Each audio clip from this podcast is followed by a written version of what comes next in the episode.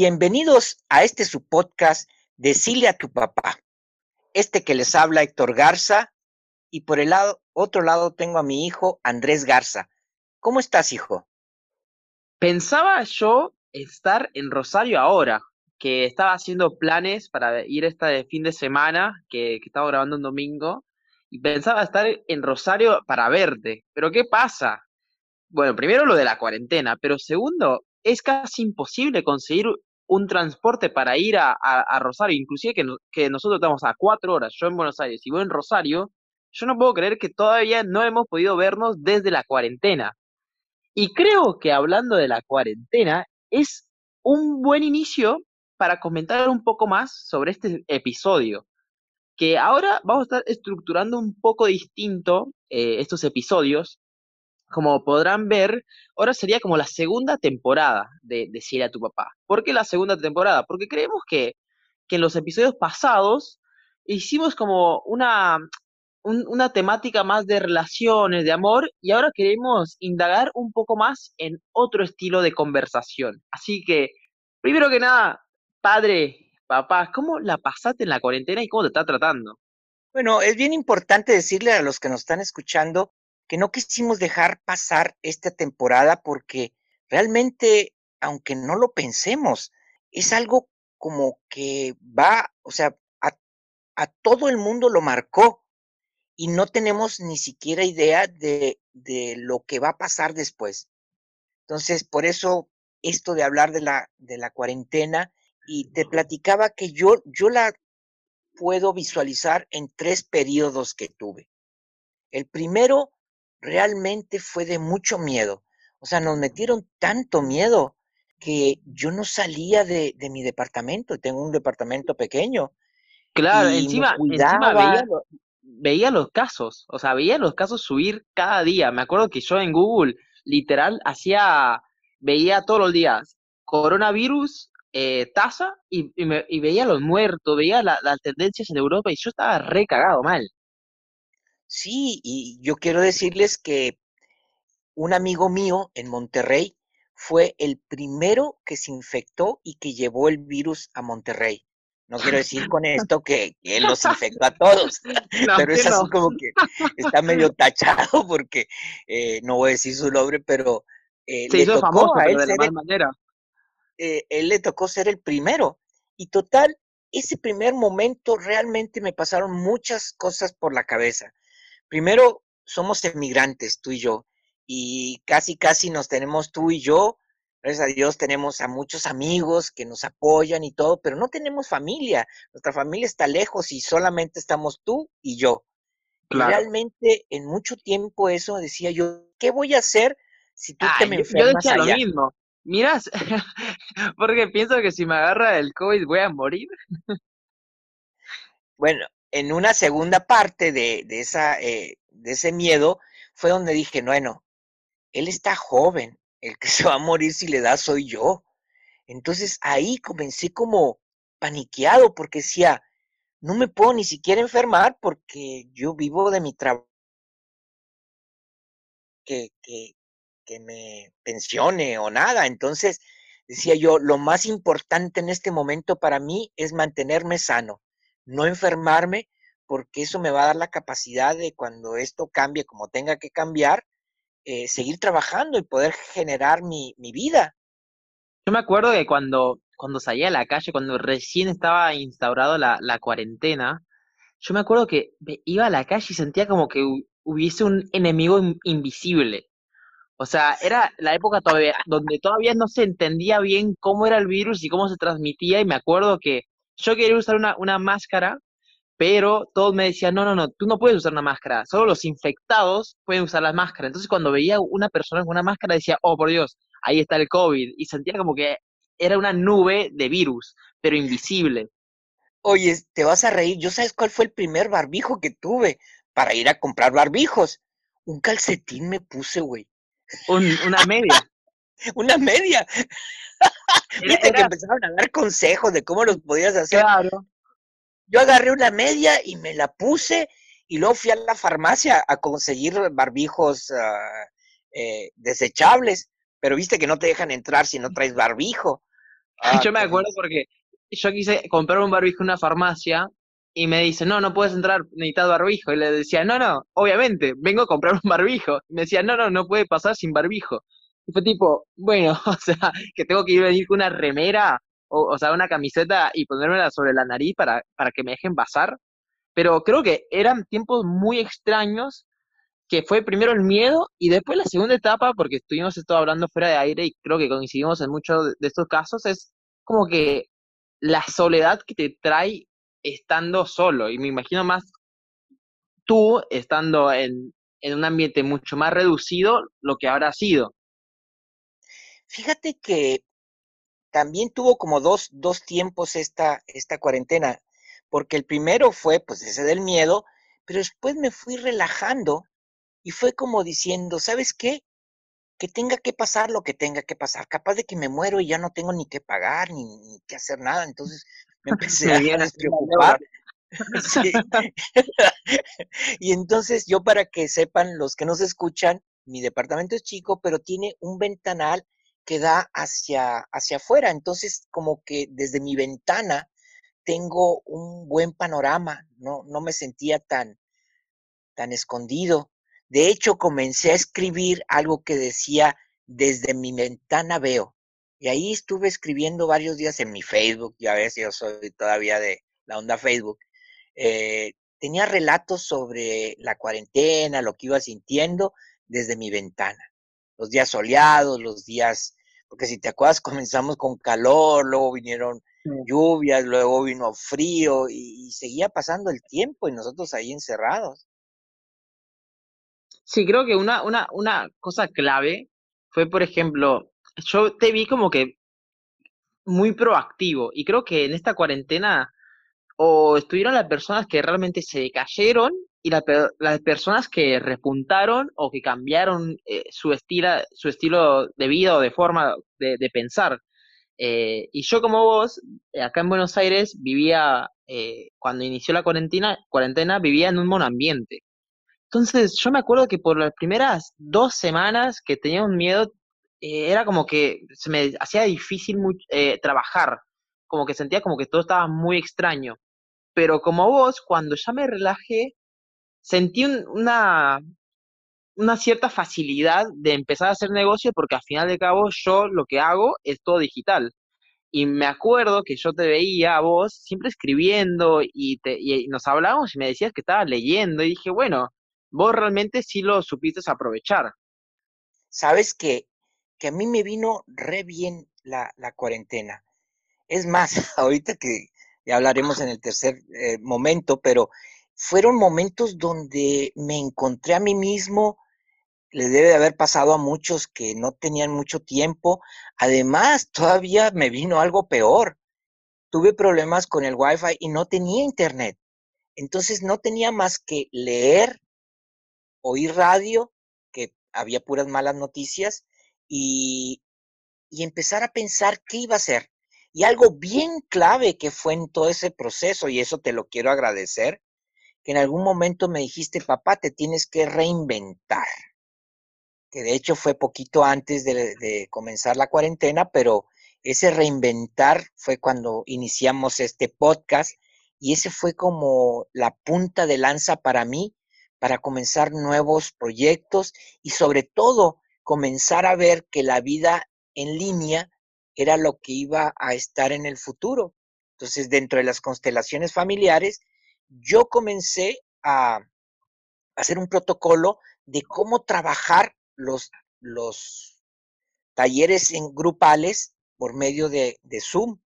Y realmente al principio mis compañeros me decían que estaba loco, que no se podía. Y bueno, llegué a hacer todo un, movimiento y a hacer, uh, junto con Verónica Catania, mi compañera, un protocolo de cómo eh, encarar las constelaciones desde el Internet y ha sido un, un hallazgo para mí muy, muy grande y muy, eh, con mucha felicidad que me dio.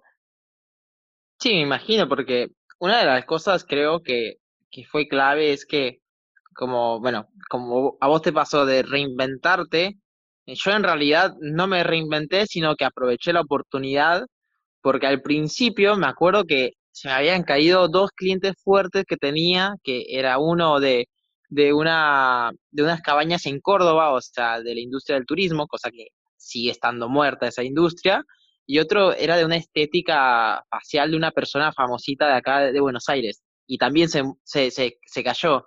Y yo digo, uy, no, al principio, eh, qué mala onda que se me baja esto, tengo que seguir pagando equipo, qué sé yo. Y después, conforme siguió la cuarentena, mucho más personas estaban muy, tenían una intriga eh, de cómo reinventarse en las redes sociales y creo que ahí fue donde encontré un buen nicho en, el cual apoyarme. Eh, y, me parece muy interesante con todo esto que estamos hablando del Internet y ahora justamente de este podcast, pero yo quisiera saber, porque eh, acá estuvimos hablando fuera de aire, de justamente de capaz que como vos estabas solo, ¿cuál fue como que el momento más solo que te sentiste, uy, la puta madre, como que se te, se te vino a la, a la cabeza decir, estoy acá solo en mi departamento? Fíjate que en esta segunda etapa donde, donde estuve realmente solo, no llegué a como a darle el momento de la soledad. Sí le rascaba de cuenta a cualquier persona que me hablaba y me saludaba, le sacaba desde acá plática, ¿no? Para estar un ratito ahí platicando con la familia un poco, contigo. Y como que siempre hubo algo o alguien con el que tuve contacto. Por ahí me encontré con alguna otra solitaria que estábamos ahí, platicábamos, no sé, un par de días y así. Y además te digo, en ese momento fue como muy creativo y fue donde me metía a, a, a crear nuevas formas de trabajo, estoy ideando unas nuevas formas de, dar clases. Entonces, como que la idea que inició contigo de, decirle a tu papá, después se volcó a hacer talleres sobre el padre, a hacer constelaciones, a tal vez estoy trabajando en hacer como un curso sobre lo que es la, la cuestión de la integración familiar y el padre. Entonces, realmente eh, fue para mí como muy creativa esta, esta, esta parte de la cuarentena. Y te convertiste en budista ahora. Bueno, esa es, es, en la tercera parte. Pero también dentro de esto algo que sí me, me, me fue cayendo fue que, para que sepan todos los que nos escuchan también, yo tenía un boleto para el 2 de septiembre para ir a México. Es verdad, es verdad que a inicio de, del año me acuerdo que vos me hablaste súper contento diciendo que tenías un boleto después de siete o ocho años de no ir a México, al fin tenías un boleto para volver a Monterrey. Sí, y fíjate que fue porque cumplimos 30 años de haber salido del, del ITESO, de, de donde yo estudié, ingeniería industrial. Entonces se juntaron mis amigos y entre, entre todos se diseñó y, conseguimos con millas de eso, más otros pagos, millas que ellos tenían de, de, viajes, conseguí mis, mis, boletos para ir el 2 de septiembre, después de siete años de no ir a México.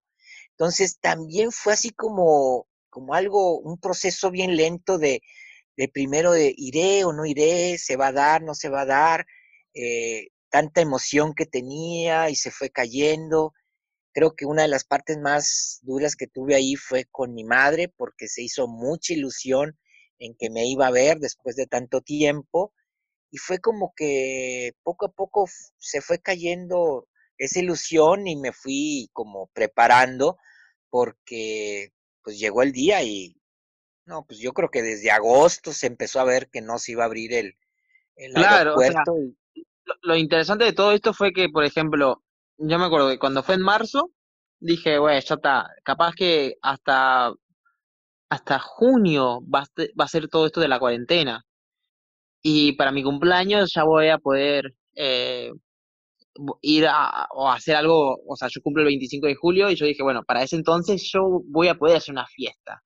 Cuando cae en julio, que seguía la cuarentena, ahí es como que cuando realmente supe que esto iba a ser por el largo plazo. O sea, que esto no se iba a ir el día de mañana, inclusive ahora estando en esto, si seguimos en una, entre paréntesis, cuarentena, siento como que falta mucho para que la normalidad que nosotros conocíamos vuelva a existir. Y falta mucho, sí. Pero además, bueno, eso lo vamos, vamos a entrar al tercer punto que sería eh, después de la cuarentena fuerte. Porque yo creo que tú todavía te quedaste más en cuarentena y yo un día me levanté y dije, Héctor, tienes que hacer algo porque si no te va a alcanzar la vida. Entonces, eso fue un día que dije, agarré valor y me fui a mi taller donde hago las tortillas y los nachos y me puse a trabajar. O sea, eh, había estado cerrado el, local donde yo trabajo, pero finalmente se pudo abrir, se abrió el mercado popular para la venta y pues agarré valor y me fui. Recuerdo la primera vez que iba en el colectivo, trataba de no, ya menos me caigo, ¿no? Porque no te quieres agarrar en ningún lado y frena el camionero y, y, está que no te quieres ni agarrar y, y, me echaba spray por todos lados y me lavaba. Y después eso se fue haciendo cotidiano, el, el ir a trabajar y ¿sabes qué? ¿Qué otra cosa fue bien interesante con el proyecto de, del emprendimiento de las tortillas y los nachos? Que mucha gente comenzó a buscar proyectos e innovaciones. Entonces, muchos bares que, que comenzaron a abrir y gente que comenzó a hacer viandas para llevar, viandas para los que están fuera de Argentina, quiere decir comida para llevar, eh, comenzaron a hacer cosas con tacos. Hmm. Entonces, tuve buen, he tenido muy buena eh, clientela de gente que está abriendo negocios haciendo tacos. Tengo un par de, de, chiques ahí de, y luego en Villa Gobernador Galvez, que es, es aquí al lado de Rosario, un lugar pequeño, abrieron Mister Taco. Bueno, les ha ido de maravilla. Ahorita son mis mejores clientas. Mira de chicas estas. Y entonces, eh, la verdad es que lo que más me ha como hecho mal en, la, en, este nuevo arranque son los precios y, cómo estar, cómo poder cobrar, o sea, eso es e, esta dinámica de la economía. Hiperinflación. Hiperinflación.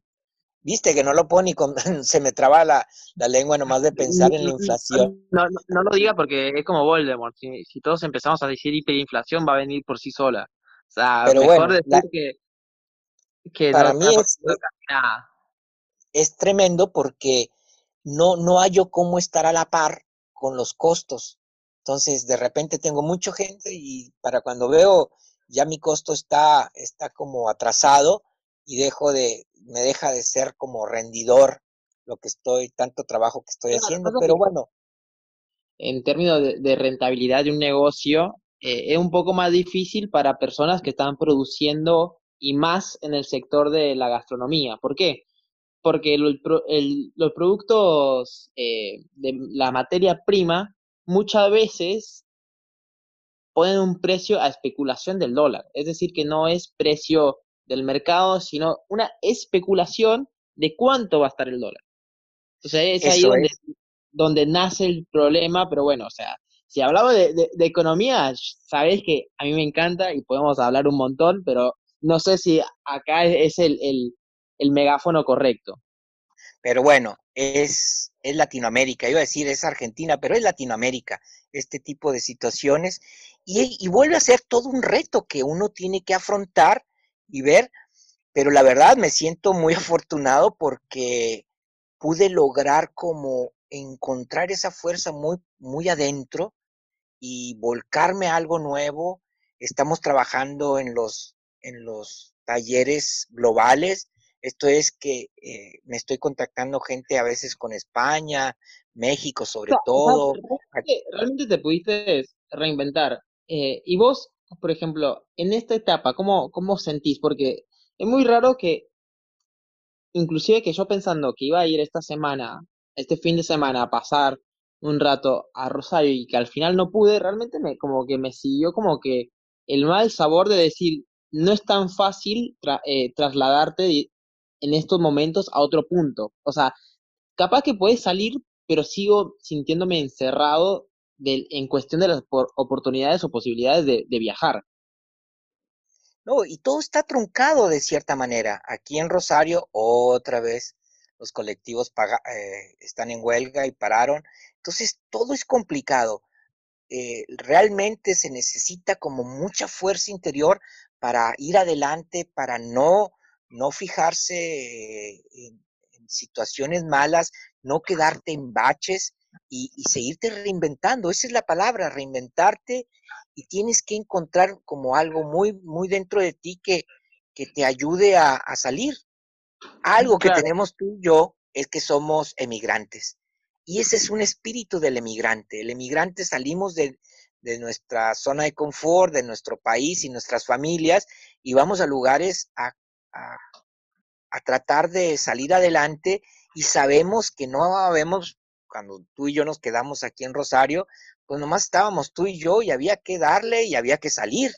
Y bueno, te tocó trabajar bastante junto conmigo, gratitud con eso, pero no había otra forma. Sí, que creo que eso es clave, por ejemplo, lo que decís de, de, trabajar, o sea, siento como que mucha gente, me parece que, obviamente no, no, no estoy acá para juzgar, pero siento como que mucha gente paró, ¿se entiende? Como que no trató de salirse de esa zona de confort y es ahí donde realmente perdieron. O sea, yo inclusive cerré dos tratos muy importantes eh, a nivel de la agencia con, con una asociación con algunas productoras muy grandes que no, habrá, no, no habría pasado si no hubiese estado en la cuarentena. Me río porque digo, o sea, está malo de este tema de, de, lo que está pasando, pero en, en, el intento de reinventarse, pude yo agarrar una oportunidad con una, una productora grande porque ellos querían buscar cómo cómo navegar todo este tema de las redes sociales y yo justo estaba en el momento correcto, en el lugar indicado. Hay un punto ahí bien importante porque mucha gente dice, bueno, el que no se mueve es porque no quiere. No, también si nosotros tampoco hubiéramos tenido esta visión de autosuficiencia, de tener nuestros propios negocios a como estuvieran, tampoco hubiera sido tan fácil. O sea, en esta temporada arrancar algo nuevo sin dinero y con la economía así, tampoco es tan fácil. O sea, hay quien le ha rebuscado, pero, por ejemplo, si yo hubiera iniciado las tortillas y los nachos en esta cuarentena, eh, estaría pasándola mal, porque había tenido que invertir y había y nadie me conocía. Y ahorita, con todo esto y, y todo el parete que hubo, como que los cinco años que llevo luchando, trabajando día con día en mis tortillas y los nachos, ya tienen un nombre, ya tienen de boca en boca y la gente me comenzó a buscar. Entonces, no sé, ahí sí es, no, no, tampoco tenemos que ser tan, tan, tan específicos, decir el que no, no le busca, pero sí, hay muchas oportunidades y lo peor que te puede pasar es quedarte. Eh, yo el otro día en una plaza estaba descansando porque había dejado la bicicleta y llegó un señor y me dijo, mira, me da mucha pena. Y estaba regularmente vestido. Me dice, yo no haría esto, pero estoy desesperado, estoy desempleado y estoy tratando de, de, de encontrar, pero mientras que me acabo de encontrar qué es lo que puedo hacer o un nuevo trabajo de lo que sea, me dice, necesito ayuda ah, yo pensé que te, que, te, iba a decir que te iba a robar. yo pensé no, que no. Te iba a Ah, no, dije, no, ¿cómo que te robaron la bici? No, no, no, no, era un señor como de mi edad, o sea, yo me vi reflejado en él y dije, uh, o sea, qué, qué cosas de, de yo haber estado en, o sea, me puse en sus, sus zapatos y dije, wow, qué, qué, qué dichoso que soy, que dentro de todo eh, todo mi trabajo que llevo eh, me ha llevado a esto y sigo batallando y lo que tú quieras, pero tengo una base, tengo una base y, y esa base la reinventé, la hice de otra forma y es lo que me ha permitido pues seguir adelante. Claro, creo que con eso podemos ir terminando y creo que lo fundamental de esto es en esto de la segunda temporada, no es tanto ir a, a teorías como, como el episodio pasado de, hablar de conceptos y ir eh, navegándolo, sino es más que nada conversaciones. o sea, la base creo que de, de ahora es justamente lo que nos está pasando y lo que estamos pensando. Que creo que eso como segunda temporada creo que es importante y nos pareció correcto iniciarlo con la cuarentena. ¿Por qué? Porque es algo que nos, está, que nos afectó y lo que marcó este 2020. Algo que, quiero decir antes de, de, retirarnos es, en algún momento cuando oíamos que en España se ponían a cantar por los balcones, en Italia, y todo mundo gritaba que el mundo iba a cambiar y la armonía y el peace and love iba a ser, la verdad me desanimó mucho ver que ahora que el mundo empieza un poquito a caminar mejor, o sea, a salir, a tratar de reencontrar otra forma, eh, nos hemos topado más bien con, con, la humanidad que no hemos aprendido nada, no sé, pero hay mucho miedo, eh, la gente está arisca, la gente eh, está enojada, está preocupada, entonces yo pensé que cuando empezáramos a salir era como eso que decíamos, nos vamos a salir a las calles y nos vamos a abrazar, y no ha sido así. Eso creo que todavía, bueno, no se ha terminado la pandemia y habría cosas que, volver a, retomar, y por eso este, este capítulo, porque a mí sí me enseñó y todavía no alcanzo a ver hasta dónde las repercusiones internas que, que me dan, pero ya estaremos en otros capítulos hablando de los cambios que hubo dentro de nosotros. Andrés. Así que espero que les haya gustado. Eh, como siempre, nos pueden encontrar en Instagram, Facebook, como decirle a tu papá. Eh, a mí me pueden encontrar como Andy Captura en Instagram y a vos. En Héctor Garza, Constelaciones Familiares. Y está la página de Decirle a tu papá en Instagram en Instagram y Facebook. Así que nos pueden seguir, hablar de cualquier tema, que seguramente mi papá lo va a responder. Eh, así que espero que les haya gustado y nos vemos a la próxima. Tchau.